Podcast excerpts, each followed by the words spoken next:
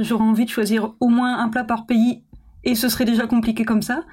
Euh, en général, c'est vrai que j'ai aimé les plats populaires, que ce soit le dalbat au Népal, le gallo pinto au Costa Rica. C'est vraiment des plats qui sont très très simples, qu'on retrouve partout. Mais euh, du coup, c'est vrai qu'ils sont euh, intimement liés à, la relation affective en fait que, que j'ai avec ces pays-là. Vous écoutez Irrésistible, le podcast qui met en lumière les femmes Bierissima. Je suis Elisabeth Pierre, fondatrice de l'Académie Bierissima, auteure et éditrice de la revue Bières Aimées. J'ai créé le cercle Bierissima pour mettre en lien ces femmes remarquables qui entreprennent dans des univers très variés sur les territoires francophones. Expatriée dans son propre pays, voilà comment se présente Mathilde Van Mansart. Le Népal, la Colombie, le Costa Rica, la République tchèque, la Corée du Sud, Roubaix. L'histoire de Mathilde est étonnante. Elle est philosophe, photographe, directrice de centres culturels à l'étranger, brasseuse, créatrice de boissons fermentées à base de plantes sauvages, romancière en devenir, enseignante à l'université.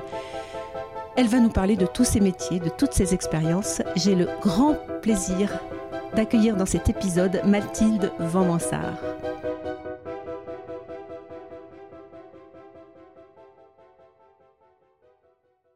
Bonjour Mathilde.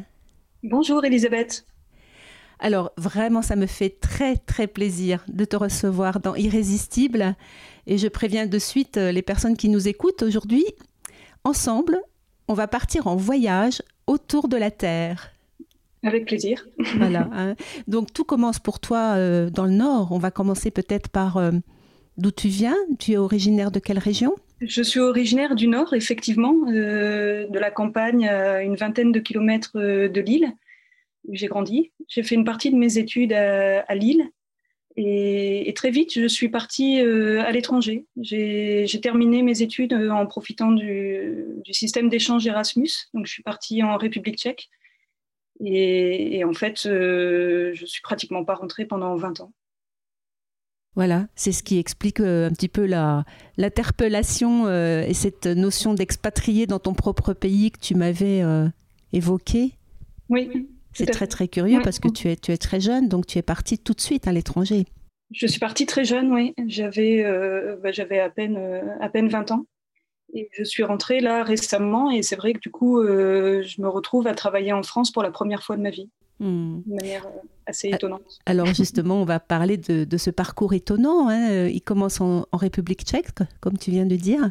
Parle-nous un petit peu de, de ce que tu as fait là-bas. Pourquoi tu euh, alors en fait, j'ai terminé euh, mes études avec un, master en philosophie à l'université euh, d'Olomouc. Et puis, l'université où j'étudiais m'a proposé de m'embaucher comme enseignante dans le département de, français. Donc, j'ai accepté cette proposition. J'y suis restée plusieurs années.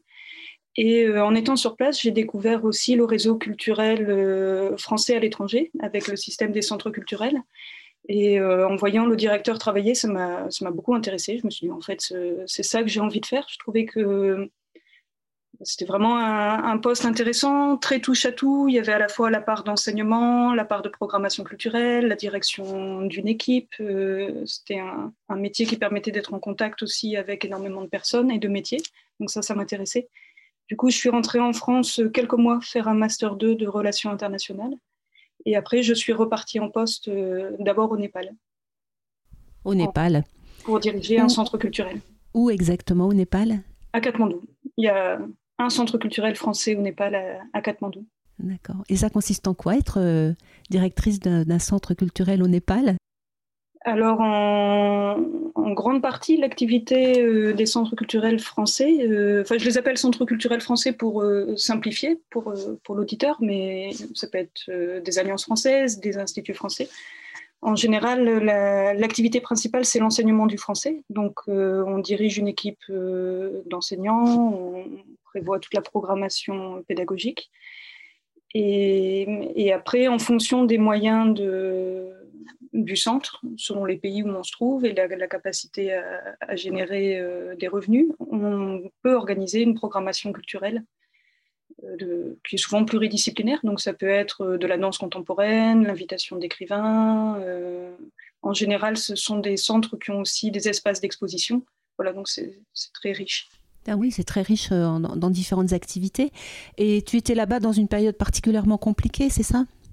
Au Népal, oui, j'y étais euh, entre 2005 et 2007. Alors, pour ceux qui ont suivi un peu l'actualité du Népal, je ne sais pas, c'est un pays un peu lointain. Euh, en 2006, en fait, il y a eu euh, de grands mouvements révolutionnaires qui ont mis fin à dix ans de guerre civile. En fait, il y avait une, une guerre civile qui avait commencé euh, assez loin dans les montagnes depuis 96, qui s'est rapprochée progressivement de, de Katmandou avec des événements révolutionnaires en 2006.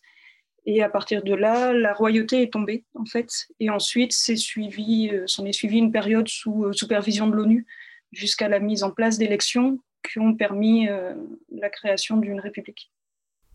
on en apprend des choses déjà. Effectivement, une période assez agitée. Sur l'année 2006, je pense qu'il y a, il y a trois mois complets où on n'a pas pu travailler entre les périodes de couvre-feu, de manifestations. De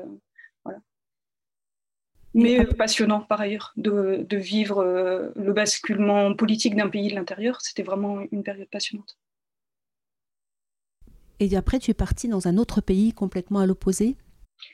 Tout à fait. Donc, euh, suite à cette expérience au Népal, moi, j'avais vraiment envie de continuer euh, ce parcours auprès des centres culturels et on m'a proposé un poste en Colombie c'est vrai que j'avais manifesté une envie d'aller vers l'Amérique latine, parce que je, parle espagnol, et euh, je trouvais intéressant de pouvoir découvrir aussi un univers géographique complètement différent. Je n'avais pas forcément pensé à la Colombie, donc c'est vrai que c'était vraiment euh, une découverte euh, un peu complète. donc j'ai passé deux ans en Colombie à Carthagène des Indes, qui est située sur la côte caraïbe, qui est une magnifique ville qui a très bien préservé son, son architecture coloniale, encerclée avec des, des murailles très très beau. Et puis, euh, suite à cette expérience en Colombie, j'ai passé encore quatre ans au Costa Rica, à San José, toujours à la direction euh, du centre, et, euh, et, ensuite deux ans à Busan, en Corée du Sud. Voilà, je suis repartie au Népal, pardon, je suis repartie en Asie, mais dans, dans, une Asie qui est très différente justement du, du Népal. Là, on est dans des univers asiatiques, mais avec des cultures très très différentes. Bien sûr. Et donc dans tous ces pays, tu as eu euh, vraiment, tu t'es immergé dans ces cultures, euh, dans ces paysages. Euh, tu as, tu as, tu as une, préférence dans, dans, dans, tous ces voyages. tu as un pays qui te parle plus qu'un autre? Alors c'est vrai que j'ai toujours passé beaucoup de temps à voyager dans le pays, à découvrir au maximum sa culture, sa littérature. Euh, et c'est vraiment une, période que j'adorais, euh, en particulier la première année d'installation dans les pays où il faut développer voilà, cette énergie un peu spectaculaire pour, euh, pour rentrer dans le pays et, en comprendre un peu les fonctionnements, autant d'un point de vue personnel et d'un point de vue professionnel. c'est très difficile de dire voilà, quel, quel, pays on a pu préférer? Parce que ben, un pays, c'est un ensemble de choses, c'est très complexe. Il y a des choses évidemment qu'on aime, il y a des choses sur lesquelles on, un peu plus de réticence. Euh, mais je dirais que dans les... après, j'ai voilà, vécu cinq ans en République tchèque, donc ça reste une tranche de vie euh, très particulière, avec cette facilité d'intégration qui fait que j'avais l'illusion de pouvoir devenir tchèque. Euh, ce qui n'est pas forcément le cas dans d'autres pays où forcément, ne serait-ce que physiquement, on est tout de suite l'étranger et on, mm. on, garde ce statut qui, qui, est un peu difficile à effacer. Euh, et après, en termes d'émotion, peut-être, je pense que le, pays qui m'a le plus ému, c'est le Népal. Mhm. et, tu as aussi euh, une activité euh, importante de photographe. Raconte-nous un petit peu, tu es, tu es même revenu en France faire des études de photographie pour repartir ensuite en Corée du Sud, c'est ça? C'est ça. en fait, j'avais hésité à la fin de mon parcours au Costa Rica. J'avais envie un peu d'un changement professionnel. Euh, et, donc après ce poste, j'étais rentrée en France et j'avais repris effectivement des études de photographie à, l'école des Gobelins à Paris, avec l'idée de pratiquer une photographie euh, documentaire. Euh, ce que j'ai commencé à faire en fait pendant, pendant quelques mois, j'ai commencé à travailler un portfolio autour de certains sujets. Euh, j'ai travaillé euh, par exemple sur un sujet sur les, jeunes de 20 ans dans le Pas-de-Calais. C'était juste après les élections régionales qui avaient vu une montée euh, très forte du, vote Front National. et ça m'a interpellée. Donc j'ai été passer plusieurs semaines avec plusieurs jeunes de 20 ans pour voir un peu les problématiques qu'ils rencontraient. Je suis retournée aussi au Népal, justement. J'ai fait un, un, sujet, je suis retournée, donc c'était dix ans après la, la, chute de la royauté, dix ans après la Révolution. Je suis retournée dans le village qui avait vu la naissance de la rébellion, qui avait été à un moment donné, qui s'était autoproclamée république indépendante à l'intérieur du Népal et qui devait, donc c'était une révolution euh, qui s'appelait maoïste. Euh, et donc c'était un, un, village qui devait être un modèle euh, d'organisation maoïste à l'intérieur du Népal. Donc je suis retournée dans ce village pour voir dix ans après qu'est-ce qu'il en restait. Voilà le, le, genre de choses que j'ai faites. Et puis après, euh, il y a eu cette opportunité du poste en Corée. La Corée, ça m'attirait vraiment l'attention, les caractéristiques du poste aussi. Donc finalement, je suis repartie je suis repartie vers ce métier-là. Tu es restée combien de temps en Corée du Sud? Je suis restée deux ans. Deux ans. Et là, tu es revenue aux sources, finalement, aujourd'hui. Tu es revenue à tes sources. tu es à Roubaix, c'est ça? À Roubaix, oui. En fait, après ces deux ans en, en Corée, j'avais vraiment... Euh, je pense que je suis arrivée comme à la fin d'un cycle. J'ai eu vraiment envie de, de rentrer en France, de, de reprendre racine j'avais euh, aussi toujours cette envie d'explorer des métiers euh, différents. J'ai beaucoup aimé ce métier que j'ai pratiqué à l'étranger pendant un certain nombre d'années. Ça m'a passionné. Mais je me suis dit, bah, il y a, d'autres métiers aussi, il y a d'autres choses à découvrir, euh, d'autres choses qui m'attiraient. Et donc, euh, donc, je suis revenue m'installer euh, dans la maison familiale. En fait, je suis vraiment revenue aux origines. Et bon, c'était à peu près concomitant du premier confinement, donc le rebondissement n'a pas été immédiat, mais j'ai passé beaucoup de temps, du coup, pendant ce premier confinement, à me former sur les plantes sauvages. Euh, J'habite à la campagne, donc voilà, j'avais le matériau sous la main. tout sous la main. Et, et j'ai commencé du coup à, faire fermenter des plantes sauvages, voilà, pour, pour faire des petits essais. J'aime beaucoup cuisiner avec les plantes sauvages, et donc je, j'ai profité du confinement pour explorer des manières différentes de, travailler ces plantes. Les plantes sauvages, la cuisine, les boissons fermentées, eh ben, on arrive tout naturellement à une autre boisson fermentée. Tout à fait.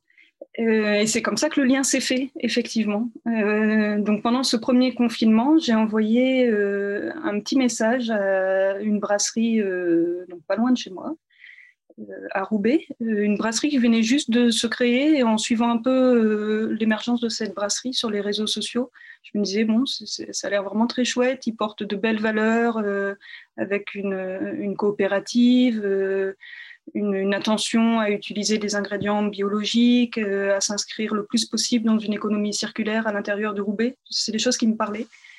Donc je les ai contactés pour, euh, pour leur expliquer que je faisais ces petits essais de, de fermentation sur des plantes, euh, voir si je pouvais, après le confinement, venir euh, les rencontrer, voir euh, aussi un peu comment eux travaillaient.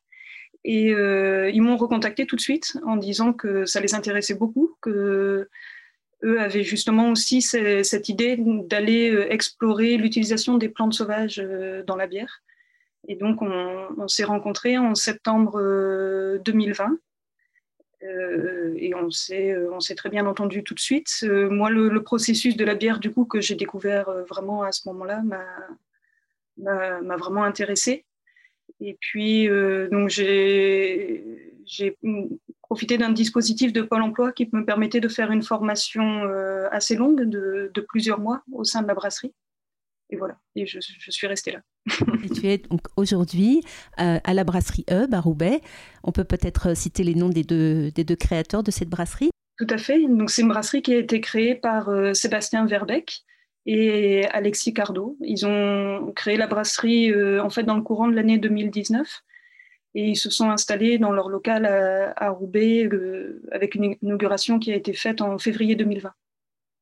Cette brasserie, elle est située précisément dans un endroit qui te parle en plus particulièrement En fait, elle est située tout près de la, de la ferme euh, du Trichon, qui occupe euh, les anciens locaux de l'université où j'ai fait mon master 2, effectivement. C'est incroyable. Et tout ton parcours, tout le fil de ta vie est plein de de, de, de, connexion. comme ça, en fait, très symbolique, je trouve.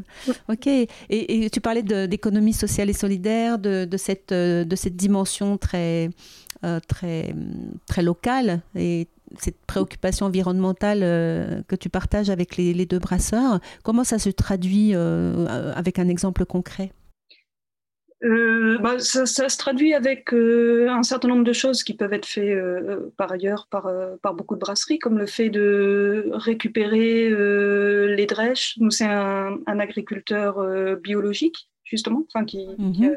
des vaches qui vient le, les récupérer. Ça se, ça se manifeste aussi par une attention qu'on a à l'économie de l'énergie, parce que c'est vrai que le, le brassage, c'est assez énergivore. Donc on, a cette attention sur le choix des équipements, sur l'utilisation de l'eau. On recycle l'eau, par exemple, de refroidissement euh, à l'intérieur de la brasserie. Voilà, c'est ce genre de petites choses qui sont mises en place. Et après, on a vraiment une inscription dans le tissu local. On fait beaucoup de collaborations, euh, par exemple, sur des recettes mhm. avec euh, d'autres personnes qui sont inscrites dans l'activité de Roubaix. Mmh euh, ça peut être un torréfacteur, euh, ça peut être euh, une épicerie japonaise qui va nous apporter des ingrédients particuliers. Voilà, on essaye d'avoir ces interactions-là. Et en plus, la brasserie est un, incubateur aussi, un lieu incubateur pour d'autres brasseurs. Exactement, oui. Ça, ça a été vraiment la philosophie de, Sébastien et, Alexis dans la création de, la brasserie. Eux s'étaient confrontés au moment du montage de leur brasserie euh, la difficulté de, commencer à produire, de commencer du coup à avoir un réseau de distribution pour se faire connaître et, au moment du démarrage de l'investissement dans des équipements plus gros, avoir déjà un peu les reins solides. Et, donc il s'était dit, ben, ce serait bien qu'on inclue ça dans, euh, dans l'ADN en fait de notre brasserie et donc, on, offre cette possibilité à des brasseurs qui, voudraient passer à un statut professionnel, qui n'ont pas forcément encore leur local, qui n'ont pas forcément encore des, équipements qui permettent de travailler sur une grosse échelle, de venir brasser chez nous et euh, de gagner en autonomie au fur et à mesure. Donc, euh, ça peut ressembler au tout début à un brassage à façon avec euh, la recette qui nous est apportée par ce brasseur. Mais l'idée, c'est vraiment qu'au fur et à mesure où il réalise des brassins euh, chez nous, ils, prennent de plus en plus la main sur l'utilisation des équipements, qu'ils viennent faire euh, lui-même des manipulations, le dry hop, l'embouteillage, l'étiquetage, etc. Il s'occupe évidemment de sa distribution. Et on l'accompagne dans, dans tout ce parcours-là. Mm. C'est vraiment une très très belle euh, façon de justement d'accompagner les, jeunes brasseurs tout en étant euh, euh, soi-même jeune brasseur, bien sûr. Hein. Et c'est très riche en fait parce que du coup ça fait naître aussi beaucoup d'échanges entre nous. Parfois les incubateurs, les, les incubés, je ne sais pas comment on, peut dire, nous, nous poussent un peu dans nos retranchements en fait sur les utilisations des équipements parce qu'ils ont envie de faire une recette très spéciale. voilà, ça fait naître aussi beaucoup d'interactions et ça fait naître des collaborations. D'ailleurs, on va faire on va faire un premier brassin collaboratif aussi. Euh. Il y a des projets euh, prévus. Oui. Ok. Et quand je t'ai découverte euh, récemment, en fait, hein, c'était notamment à l'occasion d'un coffret d'un calendrier en fait de plusieurs brasseurs du Nord. Hein, c'est bien ça. Hein. il y avait une, il me semble, un coffret de bière et, et, quelque chose de particulier qui m'avait attiré l'attention avec ce coffret, c'est que apparaît une certaine Lilia. Voilà, une certaine Lilia qui se donne un, plaisir incroyable, qui est l'association de bière et de livres. Tout à fait, oui. Alors en fait, c'était le, coffret euh, de Noël 2020 qui réunissait euh, une douzaine de brasseries euh, indépendantes des Hauts-de-France. Voilà, il y avait Thirier, il y avait la brasserie Belnard, il y avait les Singes Savants, la brasserie Opi. Voilà, on avait des, brasseries qui allaient de Dunkerque jusque dans la Vénois. Mm-hmm. Et, et, Lilia, donc, qui est une, une, amie euh, qui est libraire à la librairie Meurat à, Lille, nous avait acheté euh, l'un de ses coffrets. Et, euh, et, comme elle est libraire et qu'elle associe très spontanément, dans chaque conversation, en fait, on peut parler de n'importe quoi, elle a toujours un livre à proposer en rapport avec ce sujet. C'est génial. Donc un livre, une bière. Et voilà. Et donc elle avait, euh, elle avait pris ce calendrier et tous les soirs, elle faisait euh, son petit apéro avec la bière du jour. Et un quart d'heure après, elle publiait en, ligne une association bière et livres avec des propositions de lecture en accord avec ce que cette bière lui avait, lui avait évoqué lui avait inspiré. C'est tout à fait étonnant, c'est euh, extraordinaire. Une, une démarche pareille, c'est assez rare en plus. Et hum, tout, cet univers de l'écriture euh, qui te parle également bien sûr beaucoup. Il y a une anecdote assez, assez, assez incroyable aussi. On parlait de connexion tout à l'heure. La librairie Meurat qui est à Lille, elle est en fait euh, aussi liée à la bière historiquement. Elle est historiquement liée à la bière, c'est ce que me racontait Lilia. Et, je trouvais qu'encore une fois, voilà, c'est vrai qu'il y a des connexions parfois des coïncidences qui sont, qui sont assez amusantes. En fait, quand on regarde les, les plans, euh, les plans anciens de l'île, on se rend compte que dans la rue de la librairie Mora, en fait, à l'époque, c'était une houblonnière. Il y avait des houblonnières comme ça juste à la sortie de la ville. Et donc, euh, juste à l'emplacement de, de, la librairie, c'était euh, déjà une houblonnière. C'est génial. Et en plus, le nom Meurat est un nom euh, pas mal connu dans le, dans le milieu brassicole pour les. C'est un nom, c'est un nom connu effectivement. C'est la famille euh, des fameux filtres Meurat que certains connaîtront sans doute. Voilà. Et donc c'est le, fondateur de la librairie dont Lilia a repris le nom. En fait, elle a gardé le, nom. vient de cette fameuse famille Meurat qui fait des équipements pour les brasseries. On se doute que sur cet univers de bière et de livres, tu vas nous réserver encore quelques jolies surprises. Euh, si on revient un petit peu aux différents pays que tu as visités, j'imagine que tu as euh, énormément euh, découvert aussi les gastronomies locales. Hein. Alors j'ai l'habitude de poser la question quel est ton plat préféré pour lequel tu ferais des kilomètres pour le, manger? Là, la question prend vraiment tout son sens avec toi. Alors c'est vraiment une question difficile parce que j'ai des plats préférés dans chaque pays. Euh, voilà, donc on va avoir droit à plusieurs plats préférés là. Alors, euh, donc s'il faut choisir un plat, ça va être euh, très compliqué de choisir. J'aurais envie de choisir au moins un plat par pays et ce serait déjà compliqué comme ça. en général, c'est vrai que j'ai aimé les plats populaires, que ce soit le dalbat au Népal, le gallo pinto au Costa Rica. C'est vraiment des plats qui sont très très simples, qu'on retrouve partout. Mais du coup, c'est vrai qu'ils sont euh, intimement liés à, la relation euh, affective en fait que, j'ai avec ces pays-là. Après, euh, alors s'il fallait choisir en termes plutôt gastronomiques, je vais peut-être plutôt aller vers la Corée, qui m'a vraiment dérouté au niveau culinaire. Hein. C'est vraiment, c'est vraiment une, cuisine très spécifique. Et il y a un plat que j'aime énormément en Corée qui s'appelle mulhue. C'est un, un, plat qu'on trouve sur la côte sud de la Corée du Sud, en bord de mer. Euh, alors moule, ça veut dire euh, le l'eau ou le, la soupe. Hue, c'est le poisson cru, donc littéralement c'est une soupe de poisson cru. C'est préparé avec euh, la poire de Corée, qui est une sorte de gros fruit, beaucoup plus gros qu'un pamplemousse. Euh, ça n'a pas du tout la même texture que la poire européenne. Par contre, c'est vraiment un goût qui est extrêmement similaire. Mais c'est très, très, à la fois très croquant et très juteux. Et, euh, et, donc ce poisson cru et cette poire sont préparés dans, dans une sorte de soupe euh, qui est, euh, qui est extrêmement pimentée, mais qui est aussi très parfumée. Euh, et voilà, c'est une expérience euh, vraiment très particulière parce que la soupe est servie presque gelée. Et euh, donc c'est très rafraîchissant avec ce poisson cru et, et la température de, de, la soupe. Et en même temps, comme c'est extrêmement pimenté, euh, ça vous ça vous met la bouche en feu. Donc c'est vraiment le froid et le chaud qui sont mélangés en termes de texture, le voilà le fondant du poisson cru avec le croquant de la poire. il se passe plein de choses dans la bouche. C'est complètement déroutant. C'est assez fou. Et, euh, et, voilà, c'est un plat qu'on retrouve euh, notamment à Busan. Et il y a, y a, une adresse à Busan où, où, la préparation est vraiment extraordinaire. Quoi. En tout cas, la nourriture, le goût, c'est aussi bien sûr de, des souvenirs, hein, c'est des émotions, comme tu le dis si bien. Merci de nous partager en tout cas cette, euh, cette émotion. Euh, quelle est ton, ta vision euh, pour l'avenir Comment tu te vois dans 5, dans, dans 10 ans ou plus?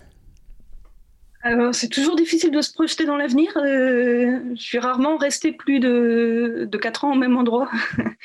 Donc, et c'est vrai qu'avec euh, avec mes collègues, Sébastien et Alexis, pour l'instant, on se projette euh, sur 5 ans maximum sur la, sur la brasserie, parce qu'on a du mal euh, à imaginer comment peut évoluer l'environnement euh, autour de nous. Mais, euh, mais j'espère en tout cas qu'il y aura toujours des bières, des plantes sauvages et de la littérature autour de moi. Des bières, des plantes sauvages et de la littérature. Ça, c'est joli, ça. en tout cas, on te le souhaite. Je te le souhaite, Mathilde. C'est vraiment euh, extraordinaire cet, euh, cet univers, ces univers où tu nous as amenés. Où est-ce qu'on peut te retrouver euh, de façon très précise sur les réseaux sociaux Sur quel site internet? Sur les réseaux sociaux, mais sur Facebook essentiellement, c'est là que je suis le plus présente, à mon nom, Mathilde Van Ok, donc on va, on va mettre ton nom et toute ta, description dans, l'épisode. Merci beaucoup Mathilde. On va se retrouver euh, bientôt pour découvrir euh, d'autres accords bières et livres, d'autres bières, d'autres boissons à base de, plantes sauvages. Tu nous as vraiment donné envie d'apprendre beaucoup de langues, de lire beaucoup de livres, évidemment de voyager, de boire aussi des bières de Roubaix, de la brasserie Hub et d'autres brasseries du Nord. Et tu nous as fait rêver. Merci beaucoup pour cela Mathilde. Un grand, grand merci à toi. Un grand merci à toi, Elisabeth. À bientôt, Mathilde. À bientôt. J'espère que vous avez aimé cette conversation. Je vous remercie par avance de vous abonner surtout et de noter cet épisode. Vous serez ainsi informé des prochaines conversations avec des femmes remarquables de tous horizons et de tous pays. Merci par avance et à très bientôt sur Irrésistible.